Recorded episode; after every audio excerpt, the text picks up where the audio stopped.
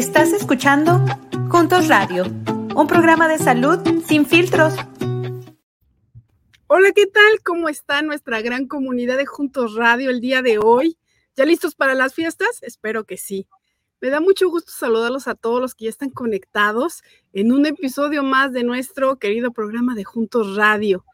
Y si eres nuevo en nuestra comunidad, bienvenido, bienvenida a esta gran comunidad de Juntos Radio. Mi nombre es Rebeca Toral del Centro Juntos para mejorar la salud de los latinos de aquí del Centro Médico de la Universidad de Kansas. Esto está en Estados Unidos, no lo olvides. Sin embargo, es de trascendencia para toda nuestra comunidad latina aquí en, Estados Unidos en particular en el estado de Kansas donde estamos nosotros ubicados.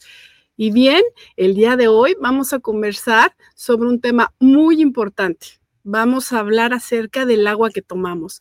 Eh, a veces no le ponemos la suficiente atención a, a, todos los líquidos que debemos de ingerir o realmente sabemos algo más del tema de que debemos de tomar más de dos litros al día. Creo que hay muchos datos que desconocemos, querido público de Juntos Radio. Así que el día de hoy, nuestro, el nombre de nuestro capítulo es Agua de la llave versus agua embotellada. ¿Cuál debo de tomar?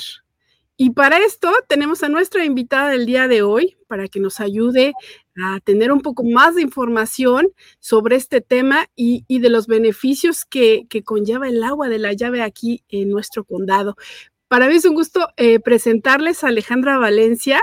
Ella es directora del Foro de Salud Bucodental de Heartland Alliance Health y ha trabajado como dentista en entornos de salud pública durante varios años. Además, eh, tiene eh, una especialidad en salud pública dental y es experta en investigación comunitaria, análisis e interpretación de datos e impacto en los sistemas de salud. Alejandra, bienvenida, ¿cómo estás?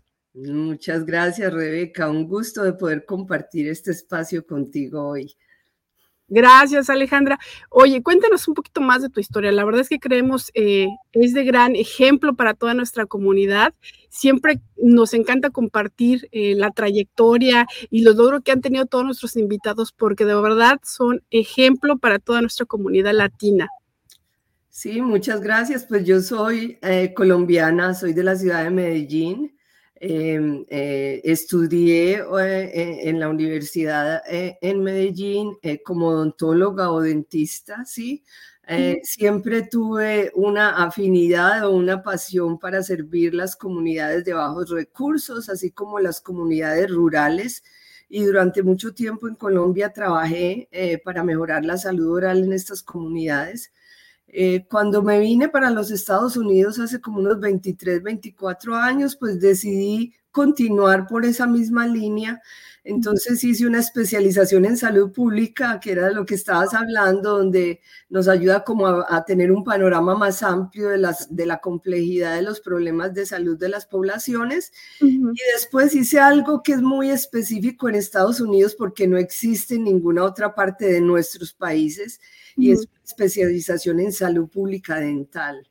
Y esa especialización en salud pública dental prácticamente te ayuda a que no vas a pensar nada más en las en la boca de un paciente que tienes enfrente, sino que las comunidades y las personas o las poblaciones vienen a ser como tu paciente y todo lo que trabajamos es en, en, implementar medidas o intervenciones que ayuden a mejorar la salud bucal de la población. Qué interesante, Alejandra, muchas gracias. Y, y, obviamente ahorita nuestro público se va a estar preguntando qué tiene que ver el agua con la salud bucal, ¿verdad? Pero para allá vamos, querido público. Ale, en los países de Latinoamérica, eh, pues normalmente no tomamos agua de la llave, ¿no? Eh, del zinc, como le decimos en inglés, o del fregadero, habrá otras, eh, en otros países que le llamen grifo, lavabo, porque no es potable. Esto quiere decir que no la usamos para tomar directamente. Pero aquí en Estados Unidos la mayoría de los estados sí provee de agua potable. Aquí en Kansas y de acuerdo a la información pública sí contamos con una buena calidad en el agua de la llave. Eh, ¿Cómo puedo saber o cómo podemos saber si el agua de la llave de mi condado es segura? Pues lo que has dicho es correcto. Eh, el agua de los Estados Unidos es una de las mejores aguas o tiene una de las mejores calidades de agua para tomar y para beber. Entonces, en general, es muy segura. pero sin embargo, hay varias formas como podemos detectar e informarnos específicamente acerca del agua que estamos tomando en, la parte específica donde estamos viviendo, ¿cierto?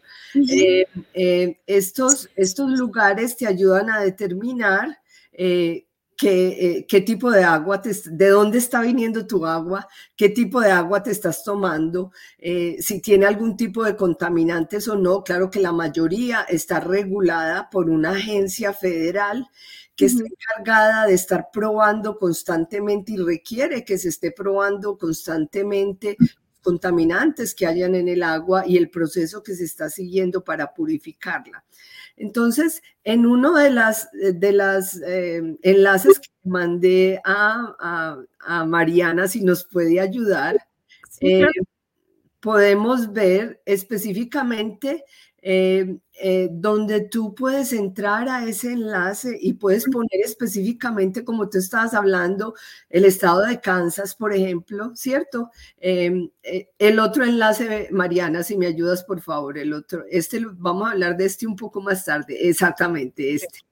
Este viene de, los centros de salud, o sea, para el control de la, de la prevención de enfermedades y, realmente en esa página que estamos poniendo ahí, como ustedes ven, ahí casi que pueden encontrar todo lo relacionado con el agua, la calidad del agua que tomamos en los Estados Unidos, que tantas veces se pueden probar.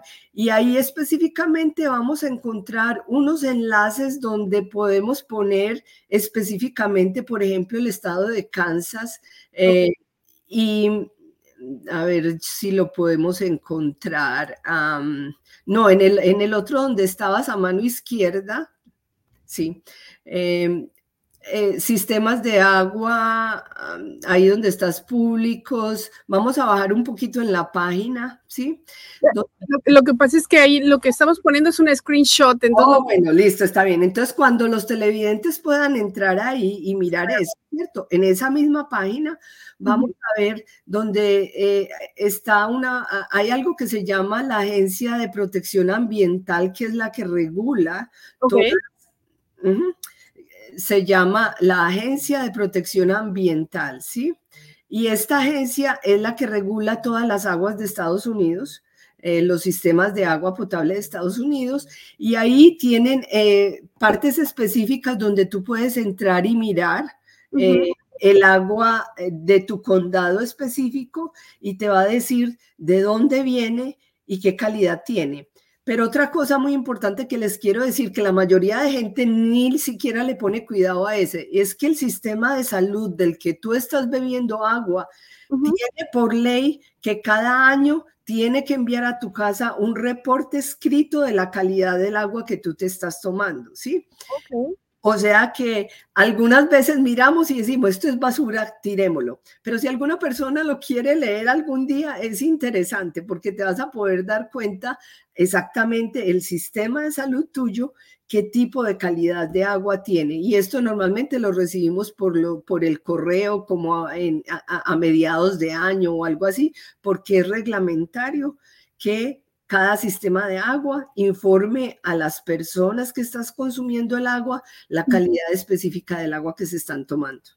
Oye, qué buen dato nos acabas de dar. Entonces ya sabemos, público de Juntos Radio, hay que estar pendientes de estas notificaciones. Yo personalmente nunca lo he, nunca lo he explorado, pero precisamente por desconocimiento. Entonces ya sabemos que manda notificaciones para asegurarnos la calidad del agua que estamos eh, tomando en nuestro condado. El recurso que nos está pasando la doctora Alejandra, eh, eh, lo, pusimos aquí en, en, la pantalla y también lo vamos a poner en cuando subamos el programa, ahí van a tener la liga completa para que puedan accesar a la información. Doctora Alejandra, ¿y qué características debe de cumplir el agua para poder ser tomada por las personas? Pues realmente miramos muchas cosas, ¿cierto? Eh, eh, el agua viene realmente de dos recursos, o viene de superficies, como decir, de los ríos, de los lagos y todo eso, o viene de aguas profundas, ¿cierto? Que es de donde se saca. Entonces, primero, esa es como la primera distinción entre las dos aguas. Depende de cómo venga, tiene diferentes contaminantes. Entonces, esas aguas se deben de tratar de manera específica para que esos contaminantes se eliminen y por eso esta agencia que les mencioné, mencioné antes, regula que todas estas aguas cumplan con los requisitos, requisitos mínimos de, que no tengan ningún contaminante, pues porque estos contaminantes nos pueden producir... Eh, diferencia entre el agua de la llave y el agua embotellada. La diferencia entre las dos es precisamente eh, la más importante para mí, sí, como dentista, es precisamente de que el agua eh, de la llave tiene flúor. tiene unas pequeñas cantidades de flúor y el flúor es para los dientes como que, yo no sé cómo, como no la kriptonita porque es contraria, pero es como lo que le da el superpoder al diente para que se vuelva más resistente a la caries dental. Entonces, el agua eh, de la llave tiene una pequeña cantidad que está controlada que hace que ese flúor se combine en el diente y lo haga más fuerte y más resistente a la caries dental. Entonces es una medida, como hablábamos, de salud pública. ¿Por qué? Porque todo mundo puede acceder a ella. No necesitamos tener seguro dental, no necesitamos tener nada, sino que exactamente tú puedes accederla cuando te tomas el agua. Mientras que el agua embotellada el agua embotellada, la mayoría de las aguas embotelladas no contienen esa adición de flúor pequeño que nos ayuda a combatir la caries dental. Entonces nos estamos perdiendo de una oportunidad de tener una mejor salud de nuestros dientes precisamente eh, por no consumir el agua de la llave. Y, y hay, hay, algunos mitos al respecto. Eh, pues sabemos que el flúor es bastante bueno, como ya, que ya dijo, para la salud bucal, pero existen algunas creencias que el fluoruro no es tan bueno para el cuerpo.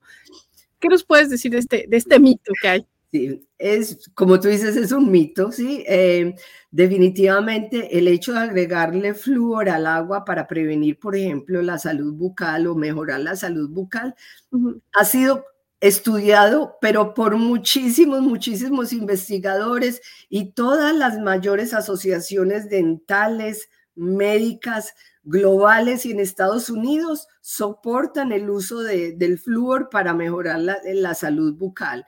Lo que pasa es que a veces se utilizan, se hacen otros estudios pequeñitos y no con las mismas especificaciones que crean mucha desinformación en nuestras comunidades y crean temores pero el hecho de que la sociedad de cáncer, la sociedad eh, de médicos familiares, la sociedad de todos, refuercen de que el flúor en el agua realmente no tiene absolutamente ningún daño para la salud en general, es prueba de que, eh, de que, de que se puede hacer y de que se debe de hacer.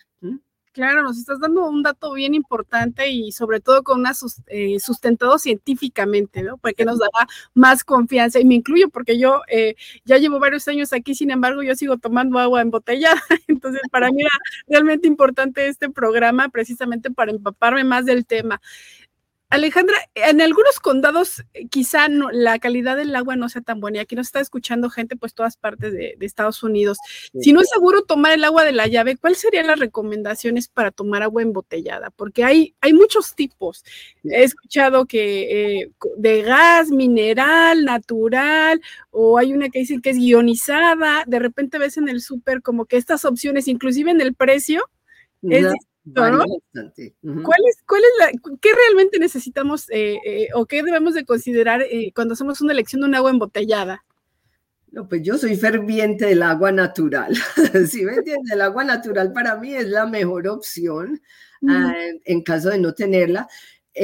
hay aguas embotelladas que sí tienen flúor y tú puedes leer en la parte de atrás que tengan flúor. Sí, entonces hay unas eh, marcas específicas que si dicen en, como en, el, en, el, en la tabletica esta que, que está detrás de que es un agua que tiene flúor, entonces puedes tener el beneficio de utilizar un agua de flúor en ellas.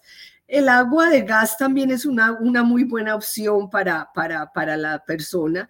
Eh, no mucho cuando tienen un endulzante o alguna cosa así, pues esto no realmente tiene ningún beneficio, sobre todo para los dientes. Es bastante perjudicial, pero digamos que el agua natural o el agüita de gas son unas buenas opciones para consumir. Eh, no olviden que estamos en un programa 100% en vivo Así es que hagan sus preguntas, ya que eh, tenemos aquí a la doctora Alejandra. Aprovechemos todo esto, por favor, pues esta información valiosísima, porque el día a día es tomar agua finalmente. Doctora Alejandra, y si aún así, con todo esto que estamos diciendo, no nos sentimos seguros para animarnos a tomar agua de, la llave, eh, ¿es recomendable poner un filtro en casa? ¿Cuáles serían eh, las implicaciones de poner un filtro en nuestra casa? Bueno, hay implicaciones dependiendo del filtro que utilicemos. Como te digo, o sea, hagamos los pasos que te hablé, ¿cierto? Vamos a compartir esos enlaces donde eh, las personas que nos están oyendo van a ir y van a entrar y van a determinar si el agua que están tomando, qué tipo de agua es y cómo es, ¿cierto? Para definir si es una mejor opción, ¿cierto? Pero si no, no, nosotros eh, recomendamos eh, los filtros que son de carbono. No sé si los has visto, que es el, la botellita, no como la botellita, la jarrita, la jarrita como de, yo sé que hay una marca específica, pero las jarritas que le echamos el agua y que tienen un filtro de carbono que podemos poner a un lado y estar consumiendo esa agua.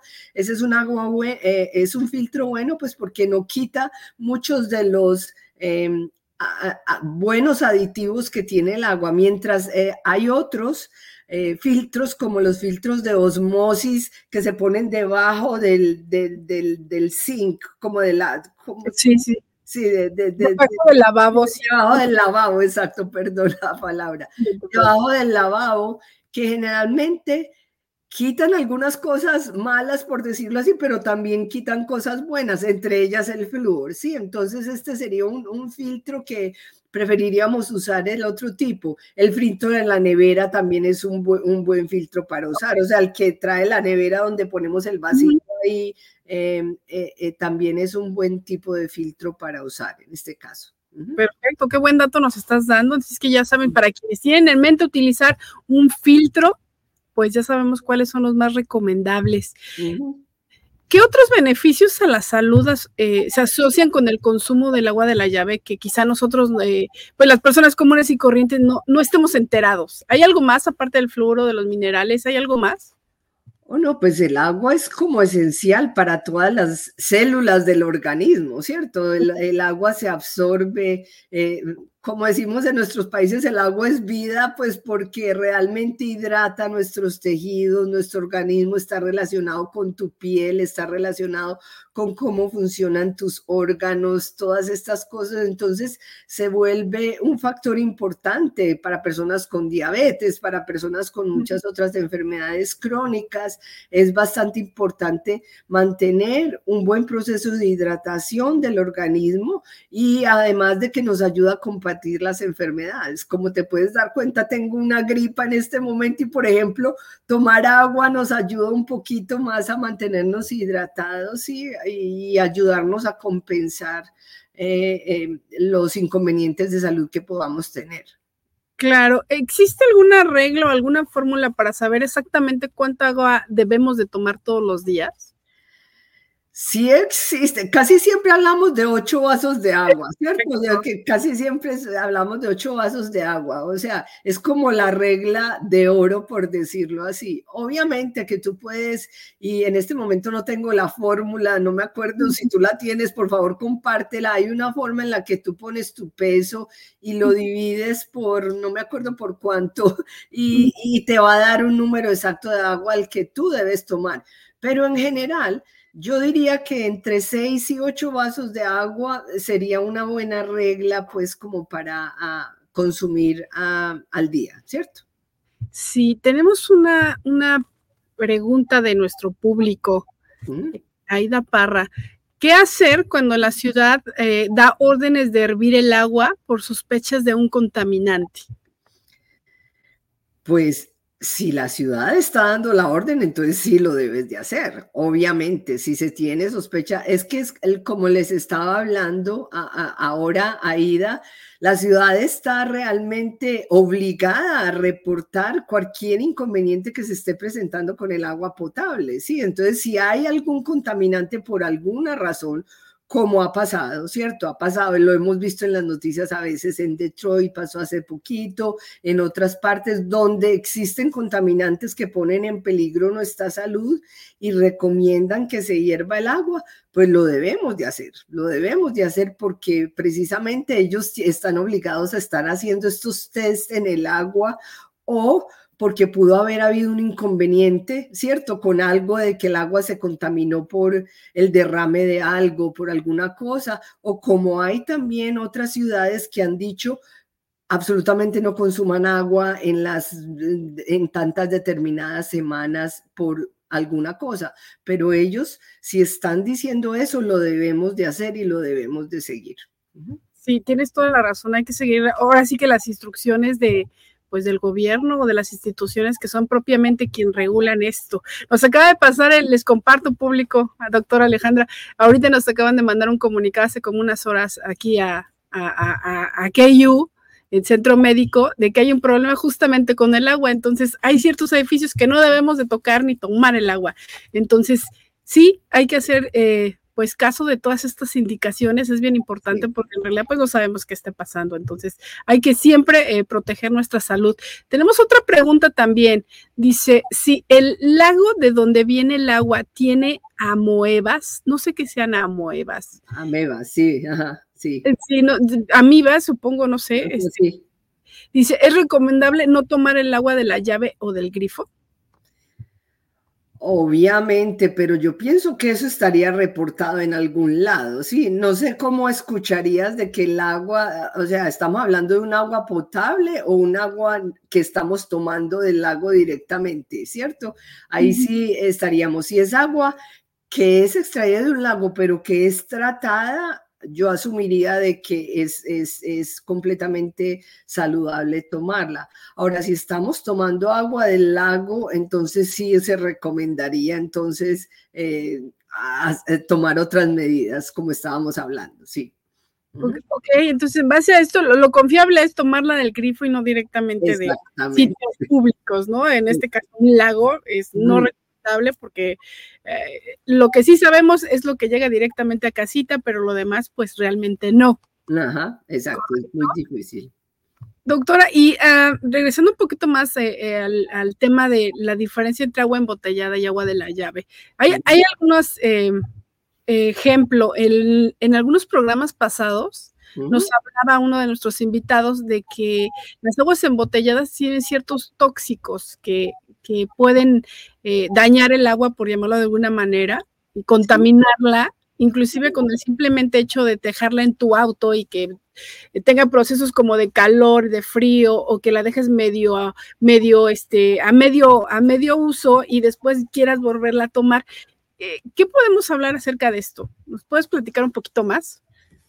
Pues ah, sí, realmente yo sí eh, eh, estoy de acuerdo con, ese, con eso, sobre todo cuando dejamos las aguas en el carro, eh, este plástico con el que el agua está, em, perdón, con el que la botella está hecha, realmente no tiene creo, no sé lo que significa VPN, pero no sé, no, no, no sé la traducción en español qué significa, pero eh, realmente como tienen este, este eh, contaminante, sí, que hace que cuando se caliente la botella, ese contaminante se suelte, si no es recomendado estar dejando una botella de agua dentro del carro para que ahí esté todo el día como tampoco estar rehusando las botellas de agua por muchos días, pues porque se puede estar exponiendo a todos estos cambios que vamos a tener, ¿sí? Una cosa importante que estábamos hablando es que también no hemos dicho acerca del impacto económico que tienen nuestras familias de estar comprando estas botellas de agua. Sí, sabemos que no es nada barato estar comprando botellas de agua para el consumo, realmente eh, eh, cuesta dinero. Eh, y, por eso los invito a que realmente evalúen el sistema de agua de donde está viniendo su agua y de pronto traten estarla, de estarla tomando porque esto puede también ahorrarle a la familia una cantidad significativa de dinero a la vez de que estamos mejorando de alguna manera la salud de, la familia. Claro, es un punto importantísimo que es el tema de la economía, inclusive nos faltó mencionar el tema de la ecología, ¿no? Eh, Exactamente. Es bien importante. Se nos está acabando el tiempo. Eh, Alejandra, ayúdanos eh, con algunos comentarios finales para que nuestro querido público de Juntos Radio pues tome eh, eh, pues tome sus decisiones de dónde tomar agua, si del grifo embotellada, pero que sean, que sea ya consciente y con, y con una estructura de conocimiento de, de, las mejores prácticas, ¿no? Eh, ayúdanos con esto, doctora Alejandra, por favor. Sí, claro, pues como estábamos hablando, pues eh, lo más importante es la información, ¿cierto? Obviamente que yo recomiendo siempre estar tomando el agua del grifo, pero es indispensable que te informes acerca de dónde viene tu agua, ¿sí? Eh, que tengas la oportunidad de leer y de buscar, de que todo está bien y que te sientas seguro acerca del agua que estás consumiendo, ¿sí? A veces las personas dicen, no, no va a tomar esto por el sabor, pero realmente pongámonos de que a veces el sabor varía, ¿sí? Es cuestión de costumbre, te puedes acostumbrar. Como había dicho, estas botellitas, eh, estas jarritas que les dice son muy prácticas, no cuestan mucho dinero y realmente son una solución bastante importante para poder empezar a consumir esta agua. O algún otro tip que le quiero dar a la gente es que a veces les ponemos unas rodajitas de pepino, unas rodajitas de limón, unas rodajitas de, de, algo a esta agua que estamos consumiendo y le da un sabor increíble que a los niños les encanta y que además nos va a ayudar a acostumbrarnos a, a ese cambio entre el agua eh, embotellada al agua del grifo. ¿Sí?